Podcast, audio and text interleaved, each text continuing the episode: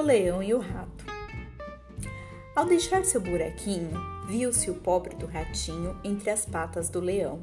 Levou um susto sem nome. Acontece que o felino, talvez por não estar com fome, não quis o rato matar. Gesto que não foi em vão. Quem iria imaginar que um simples rato pudesse um dia o leão salvar?